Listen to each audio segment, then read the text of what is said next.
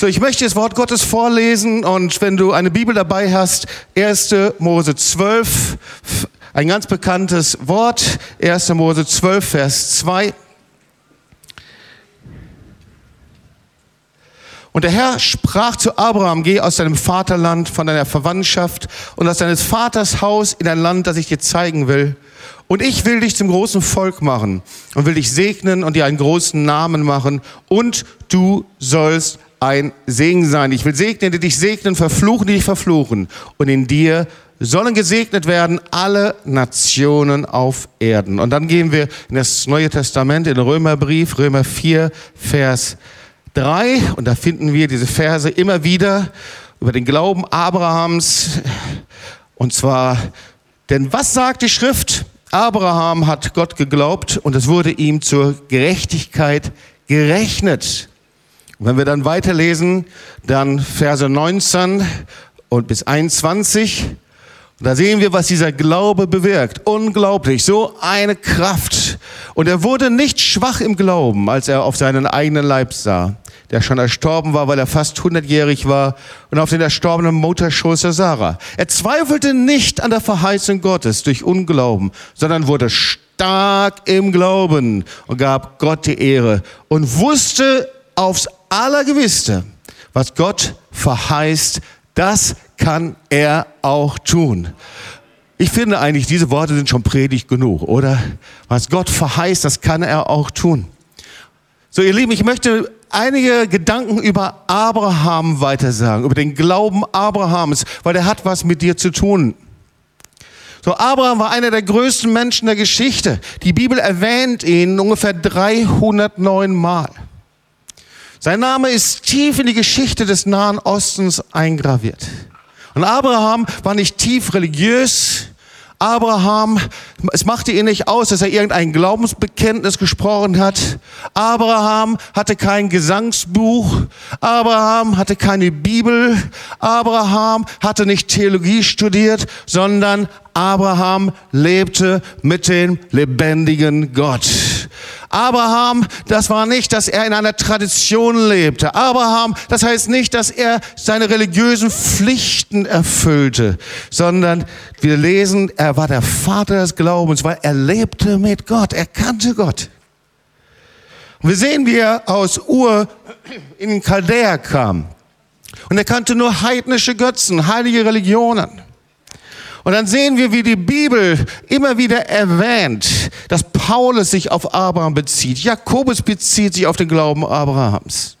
So, der Glaube ist auf ihn gegründet. Er ist der Vater des Glaubens. Und wenn wir lernen möchten, was es heißt zu glauben, dass Gott seine Verheißungen erfüllt, wenn wir lernen möchten, was es heißt, stark zu sein im Glauben, wenn wir lernen möchten, dass Glaube Berge versetzen kann, dann müssen wir das von Abraham lernen. Dankeschön. So, ihr Lieben, Abraham war nicht der Vorsitzende des intellektuellen Glaubensclubs. Abraham ergriff den Schlüssel des Glaubens und öffnete die Tür zum Himmel. Und ich möchte gerne mir anschauen, was heißt das? Was war das für ein Glaube? Und ich möchte dir nur einige Punkte nennen. Erstens, Abrahams Glaube war gegründet in einen Bund. Darüber habe ich am letzten Sonntag gepredigt. Wisst ihr, der Teufel hasst Menschen, die an Jesus glauben. Der Teufel hasst Menschen und er möchte Glauben zerstören.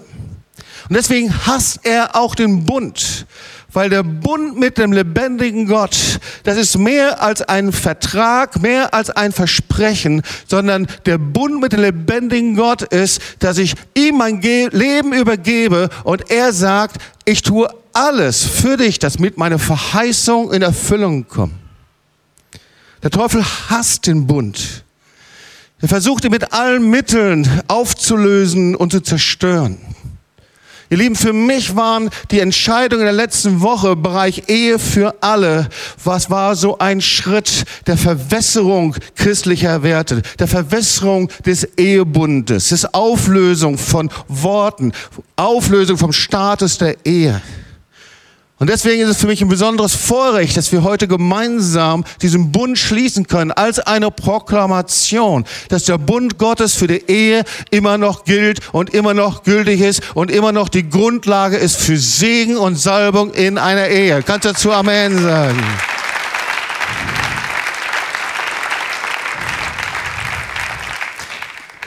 Ihr Lieben, der Bund Gottes ist eben nicht für Lebensabschnittspartner.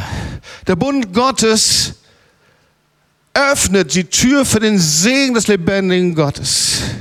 Und Römer 1, Vers 25, Vers 26. Wir leben in einer Zeit, da steht, sie haben Gottes Wahrheit in Lüge verkehrt und das Geschöpf verehrt und ihm gedient statt dem Schöpfer. Darum hat Gott sie dahingegeben in schändliche Leidenschaften und so weiter und so weiter. Der Römer schreibt schon, der Paulus schreibt schon im Römerbrief ganz genau über das, was wir heute erleben. Das ist nichts Neues. Abrahams Glaube war gegründet in einem Bund mit Gott. Und dieser Bund war unzerbrechlich, unzerstörbar. Dieser Bund wurde nie zurückgenommen, sondern im Bund, der Abraham mit Gott gemacht hat, da hat Gott gesagt, ich habe am letzten Sonntag darüber gesprochen, ich möchte es dir nochmal zusprechen, sein Gnadenbund hört nie auf. Die Zusage Gottes hört nie auf für dein Leben, dass er dich liebt, dass er seinen Sohn für dich gegeben hat. Das gilt für jeden Menschen, egal woher du kommst, egal aus welcher Nation wir kommen, egal von welchem Kontinent wir kommen. Die Gnade Jesu, die Liebe Gottes hört nicht auf. Und in dem Preis ist alles inbegriffen. Frucht und Segen und blühendes Leben. Das ist der Gnadenbund. Der Bund, in dem der Herr sagt, du sollst viele Nachkommen haben, nicht zu euch jetzt hier, ihr habt das ja schon gemacht, ja, also, sondern zu Abraham. In diesem Bund ist, du sollst viele Nachkommen haben. Abraham.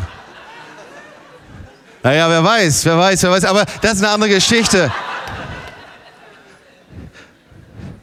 Der Gnadenbund. Ihr werdet das Land besitzen. Ich will dich segnen, sagt der Herr.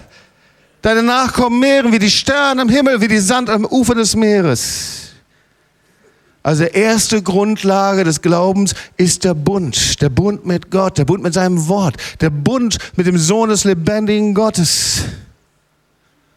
Sein Wort sagt, in keinem anderen ist das Heil als in Jesus Christus. Er ist die Quelle des Glaubens. Er ist die Quelle der Liebe. Er ist derjenige, wenn du durch eine Wüste gehst, dass er wird Brunnen graben und du wirst von ihm empfangen. Er ist die Hilfe in deiner Not. Er ist die Rettung dort, wo du gerade Rettung brauchst. Er ist die Tür zum ewigen Leben für dich. Er ist der Friedefürst. Er ist der König aller Könige. Er ist der, der seine Zusagen eingehalten hat und der es immer wieder einhalten wird. Er ist der lebendige Gott. Halleluja.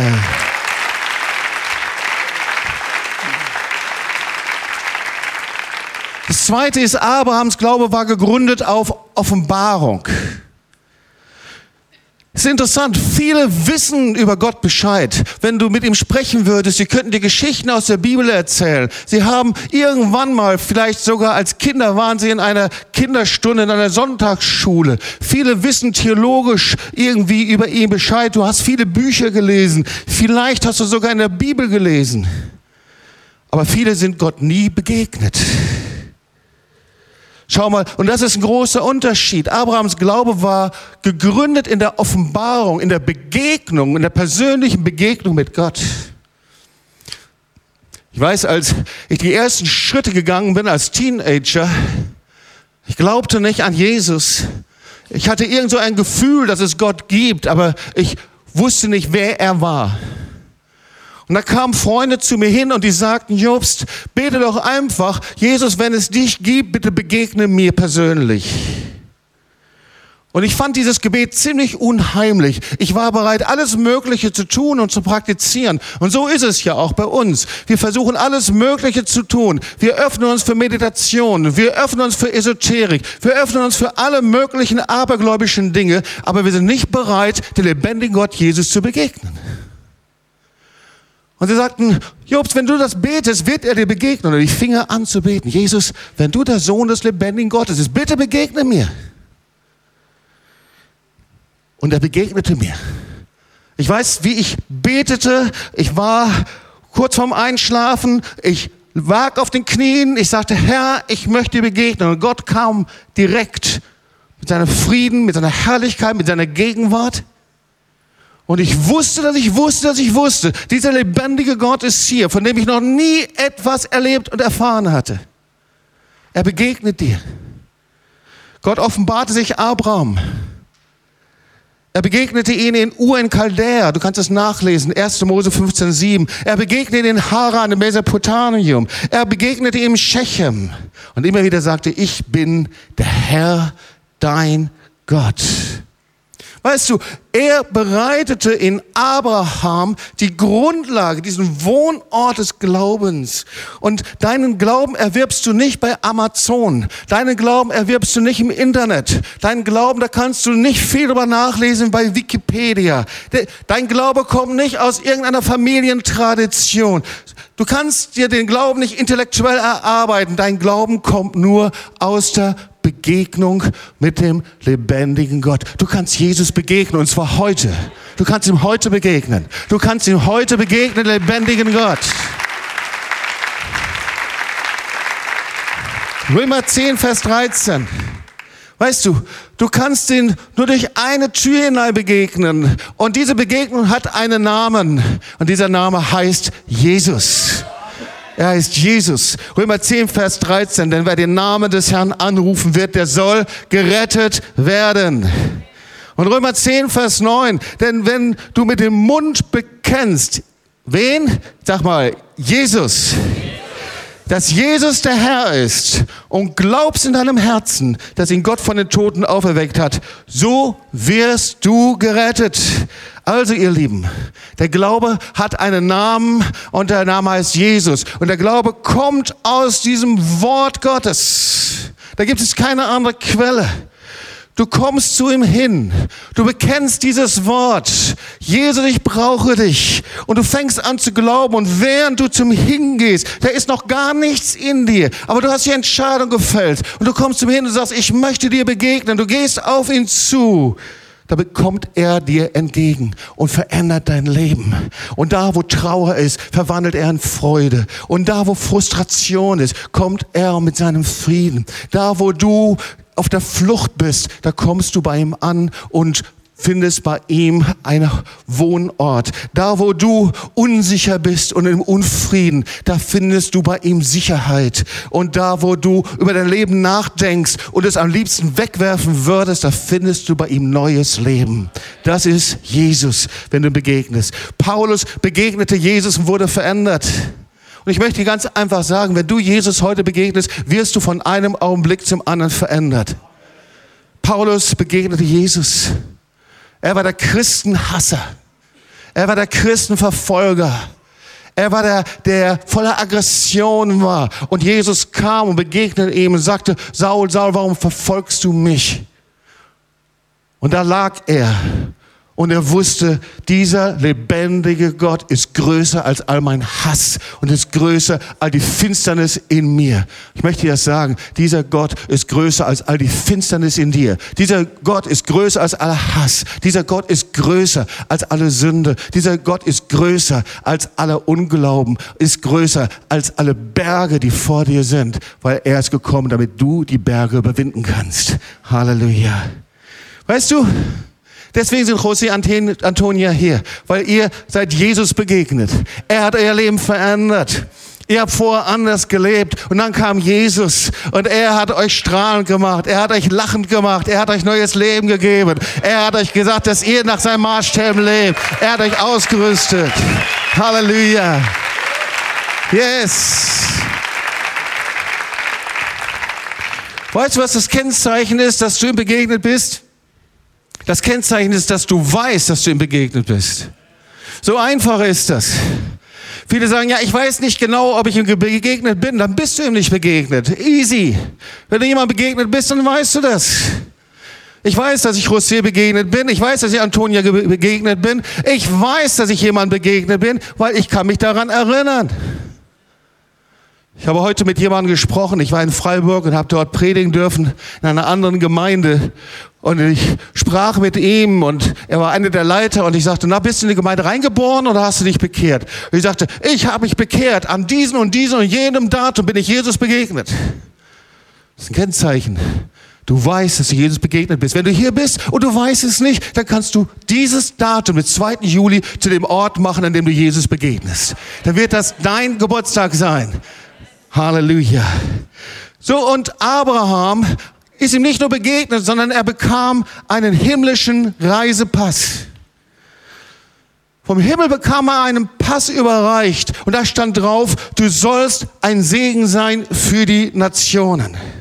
Das war der gleiche Reisepass, den die Jünger bekommen haben, als sie Jesus begegneten. Weißt du, Jesus sandte sie aus und gab ihnen diesen Reisepass für jede Nation dieser Erde. Geht hin in die ganze Welt. Predigt das Evangelium der ganzen Schöpfung, diesen Reisepass. Geht hin in die Nationen. Diesen Reisepass, den habt ihr auch bekommen. Amen. José Antonia, ihr habt diesen Reisepass bekommen. Sie kamen zu mir hin und sagten, Jobs, der hat uns berufen, nach Angola zu gehen, als Missionare als Pastoren. Und wir haben gesagt, genau das ist eure Berufung. Sie sind berufen zu gehen. Sie sind berufen, weil sie einen Reisepass vom lebendigen Gott haben. Und sie sind hier, weil sie in diesen Bund gehen möchten, weil sie das Evangelium verkündigen möchten und weil sie hingehen wollen, weil der Herr diesen Reisepass gegeben hat. Amen. Halleluja. Weißt du, Wer auf sich selbst fixiert ist, ist in Gottes Augen ohne Ziel. Wir sind oft so, dass wir um uns selber kreisen. Wir sind auf uns selber fixiert. Wir sind oft so in unseren Gemeinden, dass wir auf uns selbst fixiert sind. Aber dann sind wir in den Augen Gottes ziellos und wir sind für die Hölle harmlos. Wer auf sich selbst fixiert ist, ist ziellos und für die Hölle harmlos. Und sagt, ich will nicht harmlos sein für die Hölle. Ich möchte einen Unterschied machen. Amen. Schau mal, der Glaube Gottes funktioniert nur, wenn er mit den Zielen Gottes verbunden ist. Und da sind Ziele dahinter. Ist nicht nur, weil ihr einen schönen Tag haben wollt, stimmt es? Nicht, weil ihr sagt, jetzt wollen wir mal unseren Traum erfüllen. Jetzt wollen wir mal herrlich feiern. Das ist mal eine gute Gelegenheit. Haha, wir sind die Schlausten. So war es nicht. Sondern da sind Ziele Gottes dahinter. Das Ziel ist, Herr, ich möchte, dass du mein Leben zu einem Segen machst. Der dritte Punkt. Der Glaube Abrahams war ein gehorsamer Glaube. Kannst du nachlesen im Wort Gottes, Abraham gehorchte Gott. Er verließ sein Land. Er ging in ein fremdes Land. Und so ist das. Ein toter Glaube geht immer seine eigenen Wege. Aber ein lebendiger Glaube ist am Glaubensgehorsam zu erkennen. Römer 1, Vers 5 lesen wir über den Gehorsam des Glaubens. Römer 6, Vers 17 wird er als Gehorsam des Herzens genannt. Ein Herzensgehorsam. Ja, nicht so ein schrecklicher Gehorsam, so wie wir das oft assoziieren, ein Gehorsam, der, der mich knechtet und versklavt, sondern, weißt du, es gibt einen Gehorsam da, Liebe, den ich aus Liebe vollziehe, wo ich aus meinem Herzen heraus das tun möchte, worum Gott mich bittet. Jemand, der dem Wort Gottes nicht folgt, lebt in einem toten Glauben. Aber bei Abraham war es völlig anders. Er hörte das, was Gott ihm sagt und er liebte es und er tat es und er glaubte ihm. Manchmal bin ich ganz erstaunt. Wir leben christlich, mehr oder weniger. Aber weißt du, der Unterschied zwischen Jesus nachzufolgen und ihn kennenzulernen und verändert zu werden, und seine Werke zu tun oder aber um sich selber zu kreisen. Weißt du, wie der Unterschied ist? Der Unterschied ist unser Ich. Das ist unser Ich. Weil so viele Menschen haben noch ihr inneres, so viele Menschen haben noch ihr inneres Ich auf dem Thron ihres Lebens. Und dieses innere Ich ist, dass ich entscheide, wie ich lebe. Ich entscheide darüber. Und weißt du, das eine sind die Verheißungen Abrahams, dieser Gnadenbund, der unzerstörbar ist, aber das andere ist, du hast eine Entscheidung. Jeder Mensch hat eine Entscheidung, wie wir mit Gott umgehen. In Deuteronomium 28, im fünften Buch Mose 28, da lesen wir über den Sinai-Bund. Abrahams Bund, das war der unzerstörbare Gnadenbund. Aber dann gab es einen anderen Bund. Und Gott war mit dem Volk Israel zusammen und mit Mose. Und da fragt er etwas Entscheidendes. Und diese Entscheidung, die hat darüber, das war existenziell, wie sie ihr Leben verbringen würden. Es war die Frage, wie willst du leben? Und diese Frage hat der Herr euch auch gestellt. Wie wollt ihr leben? Du hast eine Entscheidung. Das eine ist die Gnade und Liebe Gottes, die da ist. Aber wie wollt ihr leben? Es ist eine Entscheidung für oder gegen das Wort Gottes. Und ihr Lieben, viele leben in zerbrochenen Beziehungen, viele leben in Einsamkeit, viele leben in Depressionen, viele leben in Zwängen, weil sie einfach eine falsche Wahl getroffen haben. So viele Menschen treffen eine falsche Wahl. Oder aber sie treffen gar keine Wahl. Du kennst ja, des Teufels liebstes Möbelstück ist die lange Bank. Kennst du das Wort? Die treffen gar keine Wahl. Und da steht Mose vor dem Volk Israel und Gott begegnet ihnen und sagt, schaut mal, ihr habt jetzt die Wahl, wie euer Leben verlaufen wird. Für euch liegt Segen oder Fluch. Und es hängt mit der Entscheidung zusammen, wollt ihr so leben, wie Gott es sagt, nach seinem Wort? Oder wollt ihr so leben, wie ihr es für richtig haltet? Und wollt ihr so leben, dass euer Ich auf eurem Thron sitzt? Und Gott sei Dank, sie fällt die richtige Wahl. Und ich möchte dir dieses Wort, weil das so wichtig ist, einfach nochmal vorlesen. 5. Mose 28. So zentral. Wenn, ab Vers 1, wenn du nun der Stimme des wenn du nun der Stimme des Herrn, deines Gottes, gehorchen wirst, dass du hältst und tust all seine Gebote, die ich dir heute gebiete, so wird dich der Herr, dein Gott, zum Höchsten über aller Nationen machen. Boah, was für ein Segen. Es werden über dich kommen all diese Segnungen und sie werden dich treffen, weil du der Stimme des Herrn, deines Gottes, gehorsam gewesen bist, weil du ihm gefolgt hast, weil du dein Ich niedergelegt hast. Weil du sagtest nicht mehr das, was ich will, Herr, sondern das, was du möchtest, Gott. Und dann fängt er an, sie zu segnen. Du wirst gesegnet sein in der Stadt. Oh, ich möchte diese Segnung haben. Ihr wollt diese Segnung haben, oder? Sie gehören euch. Ich möchte gesegnet sein am Acker. Gesegnet mit der Frucht, Versorgung.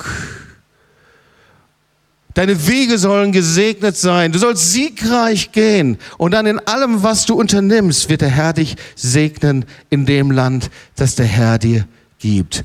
Wollt ihr dieses Wort haben? Ja? In allem, was du unternimmst.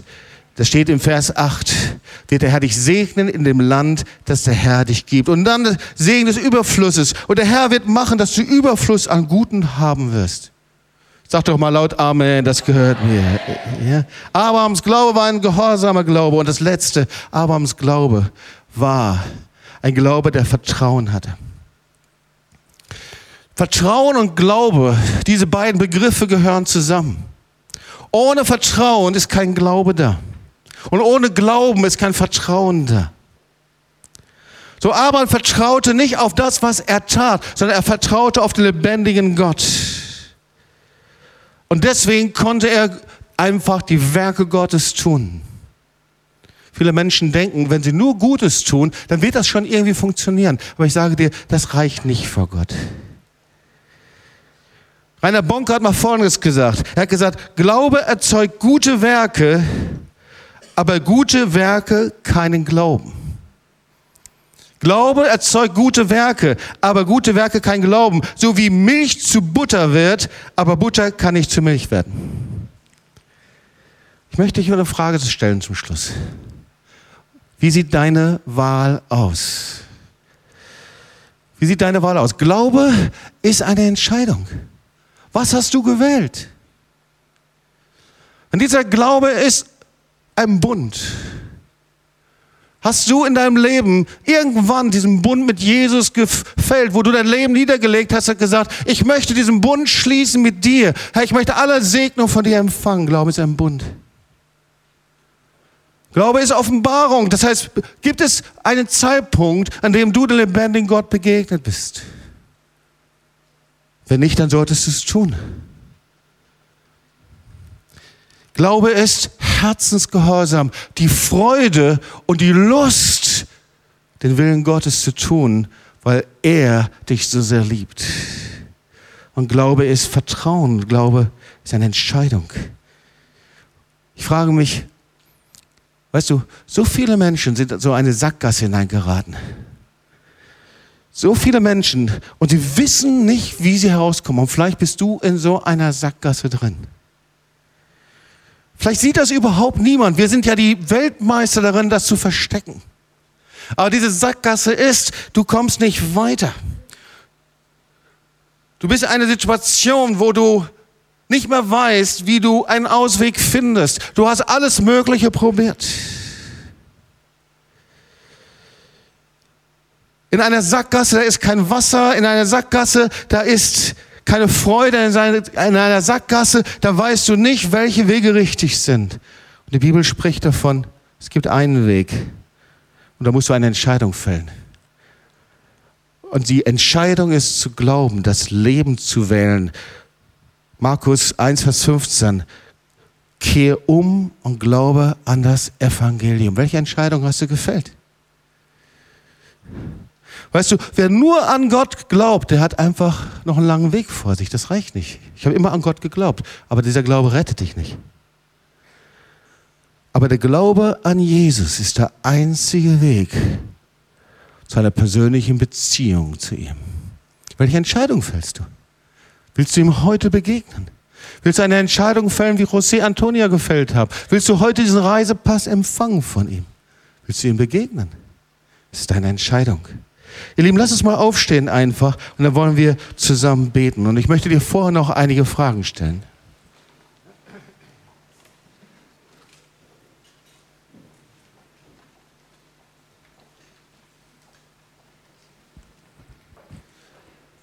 Ich möchte dir, während wir stehen vom Herrn,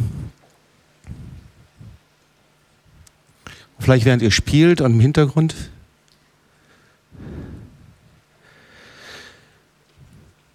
möchte ich dich fragen, wie sieht das mit deinem Glauben aus? Jeder Mensch kann glauben. Der Glaube an Jesus, das ist der Glaube des Bundes, in dem du sagst, Herr, hier bin ich, ich gebe dir mein Leben. Das ist der Glaube, an dem du ihm begegnest. Es ist der Glaube, an dem du sagst, Herr, ich will nicht mehr so leben, wie ich will, sondern ich übergebe dir mein Leben. Die Bibel spricht im Neuen Testament davon,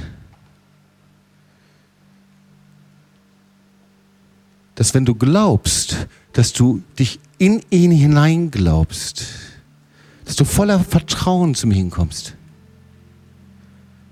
Dieses Vertrauen, das ist wie eine Umarmung. Dass du zu Jesus kommst und sagst, Herr, ich brauche dich. Berühre mich. Und viele empfinden das so, wenn sie zu Jesus kommen, dass sie diese Umarmung Gottes empfangen, diese Liebe.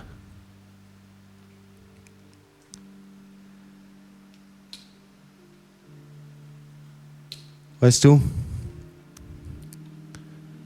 Jesus ist hier. Und der Traufvers von José Antonia ist also hat Gott die Welt geliebt, dass er seinen einzigen Sohn gab, auf das alle, die an ihn glauben, gerettet werden. Es gibt einen Glauben, der rettet. Und vielleicht brauchst du diesen Glauben, der dich rettet heute. Vielleicht bist du an einem Punkt, dass du sagst, ich habe falsche Entscheidungen gefällt. Vielleicht spürst du, dass du sagst, ich kann nicht von meiner Tradition leben, nicht von dem, was ich gelernt habe. Ich kann nicht von dem Familienglauben leben. Auch nicht von Büchern, nicht von der Theologie. Sondern ich brauche diesen rettenden Glauben, der sicher ist in Gott. Und dann kannst du vier einfache Schritte gehen. Und ich möchte dich bitten, dass du einfach deine Augen schließt und hörst. Vielleicht ist es für dich das erste Mal, Vielleicht bist du diese Schritte noch nie gegangen, diese Schritte zu Jesus hin. Wenn du hier bist und du hast keine Gewissheit, gerettet zu sein, dann ist das für dich. Genauso, wenn du entdeckt hast, dass dein Ich noch auf dem Thron deines Lebens sitzt. Und das ist für dich, wenn du hier bist und du sagst, du bist jemand, der irgendwie versucht zu glauben, aber diesen Glauben Abrahams, diese Kraft des Glaubens, habe ich noch nicht empfangen. Ich möchte gerettet werden. Und wenn ich gleich für dich bete, dann für diejenigen, die diese Schritte gehen möchten. Der erste Schritt ist, du bist hier und du erkennst, dass Jesus Christus Herr und Erlöser ist, dass du ihn brauchst. Du brauchst ihn für die Vergebung deiner Sünden. Du sagst einfach, ja, Herr, ich brauche dich. Der zweite Schritt ist, dass du sagst, Herr, da ist Sünde in meinem Leben und ich bitte dich um Vergebung, wo ich andere oder auch mich selbst oder dich verletzt habe. Herr, ich höre auf, gegen dich und dein Wort zu rebellieren. Und der dritte Schritt ist, dass du sagst, ja, ich will das. Ich akzeptiere, dass du für mich am Kreuz von Golgatha gestorben bist. Du hast für meine Sünde bezahlt. Ich entscheide mich. Ich spüre es nicht, aber ich entscheide mich und ich sage ja. Und ich lade dich zum ersten Mal oder neu als Herr und Erlöser in mein Leben ein. Vater, hier sind so viele, die du hier hingebracht hast aus lauter Liebe. Ich danke dir für José Antonia, die diese Entscheidung ihr Leben gefällt haben, die gesagt haben, Jesus, dir folge ich nach. Du hast mein Leben neu gemacht. Die haben diese Entscheidung gefällt. Und heute kannst du dieses Leben wählen. Du kannst heute dich entscheiden und wählen, ihm zu glauben, wählen, ihm zu vertrauen, wählen, ihm zu folgen. von ihm diesen himmlischen Reisepass empfangen. Und wenn wir alle die Augen geschlossen haben, möchte ich dich ganz persönlich fragen, wenn du sagst, das gilt für mich, Jobst, ich möchte heute das Leben wählen. Ich möchte heute Glauben wählen, indem ich zu Jesus komme, ihm vertraue. Ich möchte ihm heute begegnen. Ich möchte heute zum Hinkommen. Ich weiß nicht wie, aber ich möchte es habe keine Voraussetzung. Aber ich möchte heute im Gebet zum Hinkommen. Hier bin ich, diese Wahl zu treffen, diesen ersten Schritt zu tun. Ich möchte dich einfach bitten, wenn das für dich gilt, dann heb ganz kurz deinen Arm hoch als Zeichen vom lebendigen Gott. Dann sag, das bin ich. Dann heb einfach deinen Arm hoch. Dann heb einfach deinen Arm hoch. Wenn niemand schaut, das ist ein Zeichen vom lebendigen Gott. Gib einfach deinen Arm hoch vor ihm. Sagst, das bin ich, das gehört zu mir. Das ist meine Entscheidung. Und halt einfach deinen Arm oben vor ihm. Ich möchte dich ermutigen, dieses Zeichen vom lebendigen Gott zu fällen. Ich möchte dich ermutigen. Und genauso da, wo du sagst, Herr, ich möchte nicht mehr, dass mein Ich auf dem Thron des Lebens ist. Auch da heb einfach deinen Arm hoch vor ihm. Ja. Und auch da, wo du sagst, Herr, ich möchte mit diesem Glauben Abrahams leben, auch da, heb einfach deine Hand hoch vor ihm. Er ist hier. Es sind viele Hände, die hier sind. Jesus, ich danke dir dafür.